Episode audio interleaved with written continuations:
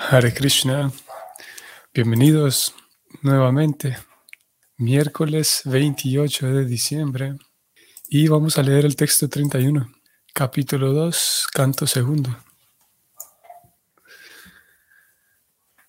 Om Namo Bhagavate Vasudevaya Om Namo Bhagavate Vasudevaya Om Namo Bhagavate Vasudevaya Tenat Manat Manam Upaiti Shantam Anandan Anandamayo Vasanem Etam Gatim Bhagavatim Gatoya Savai Punar Neha Visayatengam. La traducción es la siguiente. Solo el alma purificada puede lograr la perfección de asociarse con la personalidad de Dios en su estado constitucional, con plena dicha y satisfacción. Todo aquel que sea capaz de renovar esa perfección devocional nunca se verá atraído de nuevo por este mundo material y nunca regresará a él. Vamos a ver el significado escrito por Prabhupada, que es el siguiente. En este verso debemos notar especialmente la descripción de Gatim Bhagavatim, el hecho de fundirse en los rayos del Parabrahman o la suprema personalidad de Dios, tal como lo desea el impersonalista Brahma Vadi, no constituye la perfección Bhagavatim. Los Bhagavatas nunca aceptan el fundirse en los rayos impersonales del Señor, sino que siempre ambicionan tener la compañía personal del Señor Supremo en uno de los planetas espirituales vaikuntas del cielo espiritual. Todo el cielo espiritual del cual el total de los cielos materiales es tan solo una parte insignificante, está lleno de un número ilimitado de planetas vaikuntas. El destino del devoto, el Bhagavata, es el de entrar en uno de los planetas vaikuntas en cada uno de los cuales la personalidad de Dios, en sus ilimitadas expansiones personales, disfruta en compañía de un ilimitado número de devotos puros asociados. Las almas condicionadas del mundo material, al lograr la emancipación por medio del servicio devocional, son promovidas a esos planetas pero el número de almas eternamente liberadas es muchísimo mayor que el número de almas condicionadas que hay en el mundo material. Y a las almas eternamente liberadas de los planetas Vaikuntas, nunca les interesa visitar este desolador mundo material. Los impersonalistas quienes ambicionan fundirse en la refulgencia Brahmayoti impersonal del Señor Supremo, pero que no tienen ningún concepto acerca del amoroso servicio devocional que en la manifestación espiritual se le presta a Él en su forma personal, puede decirse que son como ciertas especies de peces, los cuales, si bien nacen en los ríos y riachuelos, emigran al gran océano. Ellos no pueden quedarse en el océano indefinidamente, pues su instinto de complacer los sentidos los lleva de vuelta a los ríos y arroyos a reproducirse. De igual modo, cuando el materialista fracasa en sus intentos de disfrutar en el ilimitado mundo material, puede que busque la liberación impersonal, mediante el proceso de fundirse, o bien con el océano causal o con la refulgencia Brahmayoti impersonal.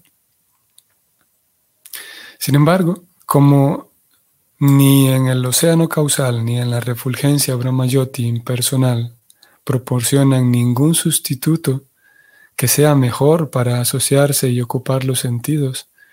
El impersonalista caerá de nuevo al limitado mundo material para enredarse una vez más en la rueda de nacimientos y muertes, llevado por el inextinguible deseo de ocupar los sentidos. Pero cualquier devoto que entre en el reino de Dios mediante el proceso trascendental de ocupar los sentidos en el servicio devocional y que se asocia ahí con las almas liberadas y con la personalidad de Dios, nunca se sentirá atraído por el limitado medio ambiente del mundo material. En la Bhagavad Gita 8.15 también se afirma lo mismo, cuando el Señor dice, abre comillas, los grandes Mahatmas o los Bhakti Yogis, después de obtener mi compañía, nunca regresan a este mundo material, que está lleno de sufrimientos y que no es permanente. Cierra comillas. Luego, la máxima perfección de la vida es la de obtener la compañía de Él y nada más. Como el Bhakti Yogi está totalmente dedicado al servicio del Señor, no siente atracción por ningún otro proceso de liberación, tal como el Jnana Yoga o, o el, perdón, tal como el Jnana o el Yoga. Un devoto puro es en un ciento por ciento devoto del Señor y nada más. En este verso debemos observar también las dos palabras, Shantam y Anandam, que denotan que el servicio devocional del Señor puede de hecho conferirle al devoto dos importantes bendiciones, es decir, la paz y la satisfacción. El impersonalista está deseoso de volverse uno con el Supremo, o en otras palabras, quiere convertirse en el Supremo. Eso es solo un mito. Los yogis místicos se ven sobrecargados con diversos poderes místicos, por lo cual no tienen ni paz ni satisfacción. Así que ni los impersonalistas ni el yogi pueden tener verdadera paz y satisfacción. Pero el devoto puede volverse totalmente apacible y sentirse plenamente satisfecho en virtud de su asociación con el todo completo. En consecuencia, el devoto no siente ninguna atracción por fundirse en el absoluto, ni por conseguir algunos poderes místicos. Tener amor por Dios significa liberarse por completo de todas las demás atracciones. El alma condicionada tiene muchas ambiciones tales como la de volverse una persona religiosa, una persona rica, un disfrutador de primera, o la de volverse el propio Dios, o la de volverse poderosa como los místicos y actuar de un modo maravilloso, pudiendo obtener cualquier cosa o hacer cualquier cosa. Pero todas esas ambiciones deben ser rechazadas por el aspirante a devoto que verdaderamente quiera revivir su amor latente por Dios. El devoto impuro ambiciona tener todas las cosas materiales antedichas por medio de la perfección de la devoción. Pero un devoto puro no tiene ninguno de los matices de las contaminaciones mencionadas, que son producto de la influencia de los deseos materiales, las especulaciones impersonales y el logro de poderes místicos. Uno puede llegar a la etapa del amor por Dios por medio del servicio devocional puro o por medio de un, entre comillas, trabajo desinteresado con conocimiento a favor del objeto de la adoración del devoto, la personalidad de Dios. Para ser más claros, Si uno quiere llegar a la etapa del amor por Dios, debe abandonar todos los deseos de disfrute material, debe abstenerse de adorar a cualquiera de los semidioses y debe consagrarse únicamente a la adoración de la suprema personalidad de Dios. Además, se debe abandonar la necia idea de volverse uno con el Señor y el deseo de tener algunos poderes maravillosos tan solo para recibir la efímera adoración del mundo. El devoto puro únicamente está dedicado al servicio del Señor de un modo favorable, sin esperar retribución alguna. Esto dará como resultado el amor por Dios, o la etapa de Shantam y Anandam, tal como se afirma en este verso. Fin del comentario. Cuando hablamos de Bhakti Yoga nos referimos a Bhakti Yoga puro, si bien es verdad, hay diferentes, si podemos decir, categorías o, diferentes formas de, expresar ese bhakti yoga. Eh, y hay, eh, como Prabhupada lo llamó aquí, es, poco frecuente que él, él utilice este adjetivo, los devotos impuros. Ustedes están viendo la pantalla. Con la mayor cantidad de veces, él siempre habla de los devotos puros, y, tenemos esos tres temas principales a, lo largo del estudio del Bhakti, que es el Bhakti como tal, que es la devoción pura y cómo se manifiesta en la vida de aquellos que son devotos puros. Por un lado tenemos ese tema, que es en sí el Bhakti, el servicio a Dios. Por otro lado tenemos el tema central de Dios en sí, la descripción teológica y ontológica de la persona de Dios y preocupada con cierta frecuencia hablando de ello también, de sus características, de cómo Dios eh, posee tales cualidades, tales atributos, tales características. Y como lo hemos visto ya a estas alturas en el canto segundo, y nos queda mucho camino por recorrer, la descripción de la ontología de Dios, o sea, de la naturaleza y el origen de Dios y las cualidades de Dios, es muy muy milimétrica, muy, muy detallada en el Bhagavatam, en, en toda la, el sistema de Bhakti Yoga. Y el último tema es el tema de las almas, son las almas las que se ponen en contacto con Dios a través del Bhakti, a través del servicio devocional. Y esos tres temas entonces son los, podemos decir, los temas centrales en el Bhakti. El tema de las almas, aquí preocupada ha traído también, ya que estos tres temas están vinculados y hay, una, si hay un vínculo muy estrecho entre ellos, Dios, las almas y el servicio devocional. Entonces, en este significado en el cual preocupada, bueno, el mismo verso en realidad habla de un alma purificada que entra en contacto con Dios. El mismo verso está, propone el tema y es el tema de un alma pura.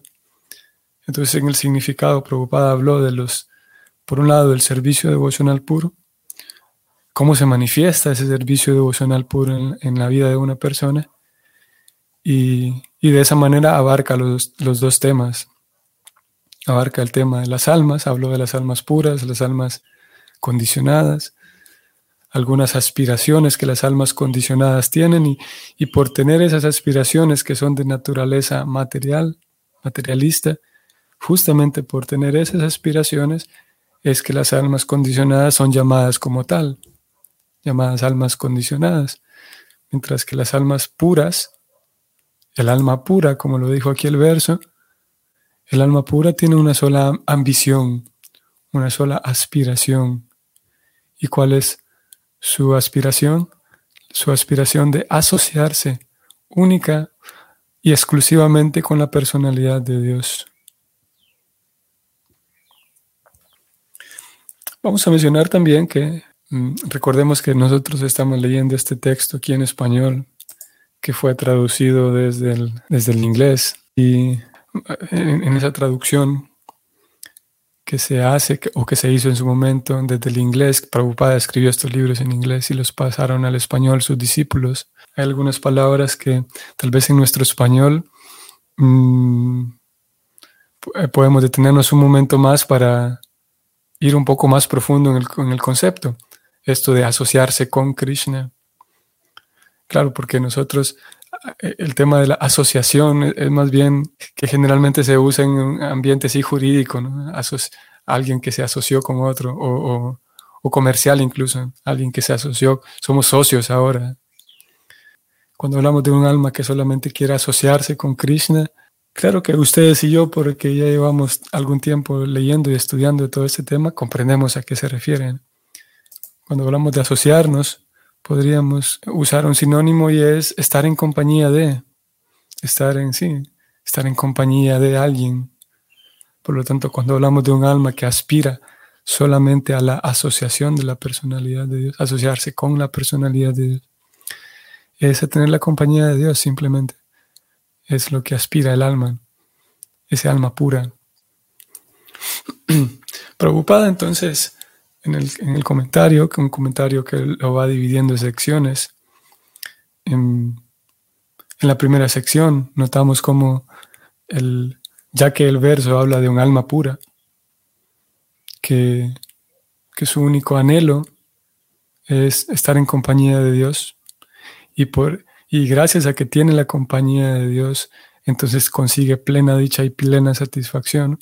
Preocupada de entrada, punto número uno, en su comentario, eh, describe a aquellos que, su situación es lo contrario, cuya situación es al revés.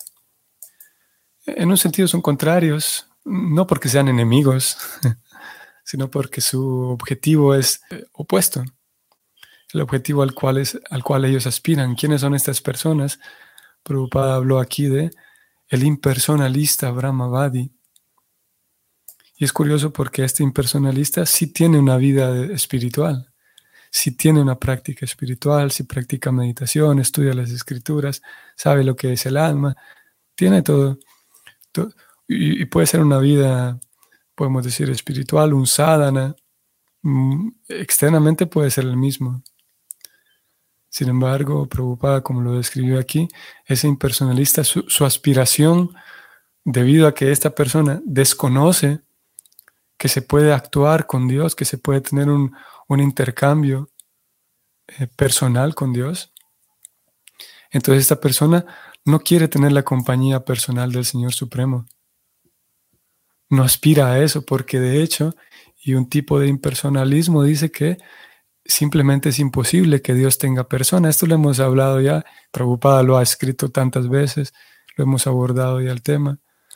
Una persona que sabe que existe Dios, pero que no quiere llamarlo Dios, porque de hecho le estorba la idea de que, de que a, ese, a esa divinidad se le llame Dios. Y a veces hay, una, hay así como un recelo, digamos, de que no lo llamemos Dios porque el cristianismo nos ha hecho decirle Dios, porque es una imposición del cristianismo. Y a veces hay así un, recelo, como diríamos una bronca, una, algo, algo amargo ahí en el corazón, incluso hacia el cristianismo, porque porque aparentemente, según ellos, el cristianismo ha hecho tanto daño porque nos ha hecho temerle a Dios, tenerle miedo, en fin.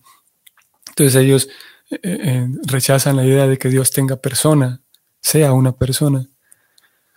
Por lo tanto, entonces no aspiran a tener un intercambio personal con Dios, simplemente quieren fundirse nuevamente en, los rayos impersonales y en lo que sea que sea Dios, quieren fundirse allí, en la divinidad. Preocupada habló de eso aquí entonces, de cómo el, ese impersonalista, esa persona que sí puede ser que crea en algo superior, pero en fin de cuentas no conoce los intercambios completamente trascendentales y amorosos con Dios. Porque, como dijimos, rechaza la idea de que Dios tenga persona. Y preocupada termina esta primera sección, este primer parágrafo diciendo, pero el, el devoto es diferente.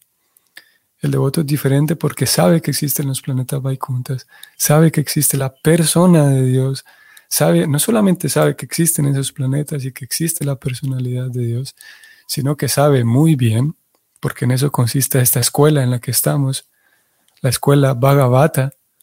Aquí Prabhupada usó también ese, ese, ese, ese calificativo para referirse al devoto, el devoto Bhagavata. Es Bhagavata por dos razones, por varias razones. Primero, porque sirve a Bhagavan, que es la persona de Dios.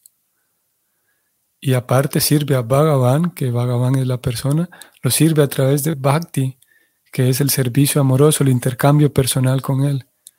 Y eso lo convierte a Él en un Bhagavata. Y nuestra escuela en la que estamos es la escuela Bhagavata, podemos llamarla así también la escuela Bhagavata. Estudiamos el Bhagavatam, que describe a Bhagavan. El Bhagavatam es el libro que va a describir a Bhagavan, la persona de Dios, y que va a describir muy bien cómo es el Bhakti. Así que el devoto no solamente conoce que hay Dios personal, que hay el mundo espiritual, no solamente tiene esos datos ahí sueltos en el aire, sino que el Bhagavata, el devoto, sabe bien, porque en eso consiste su educación en esta escuela, sabe bien que existe una un servicio devocional, que existen diferentes divisiones, que hay diferentes, y hay toda una descripción preocupada, por ejemplo, en el néctar de la devoción, presenta todo eso. Hay diferentes eh, em, emociones que se van a despertar, diferentes síntomas que se van a despertar en la persona, en el bhakta. Por lo tanto, es un acompañamiento muy sistemático y, muy, em, muy detallado.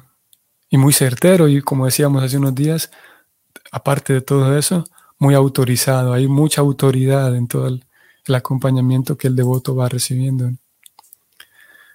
Bueno, entonces vimos preocupada, dedica más tiempo a, comparar, si podemos decirlo así, la situación del impersonalista, que puede ser que, que llegue de hecho al mundo espiritual, pero como desconoce el intercambio que se puede tener con Dios, lo desconoce, pero en su propia configuración de alma, el alma tiene una cierta configuración y si esa configuración indica que el alma siempre tiene que estar actuando.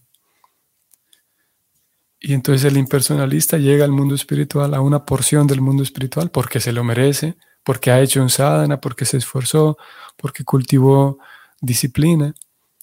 Lo merece. Entonces va al mundo espiritual a cierta porción, pero como no sabe cómo relacionarse con Dios, y el alma internamente tiene esa necesidad de actuar, entonces termina volviendo al mundo material en donde puede actuar nuevamente. Y a pesar de que merece estar en el mundo espiritual, pero no sabe porque rechazó todo el tiempo el intercambio directo con Dios. Mientras que el devoto puro, como aquí Prabhupada lo, expresó, el devoto puro no siente atracción por ninguna otra cosa, ningún otro proceso. Nuestro caso es diferente. Nuestro caso es que no somos devotos puros.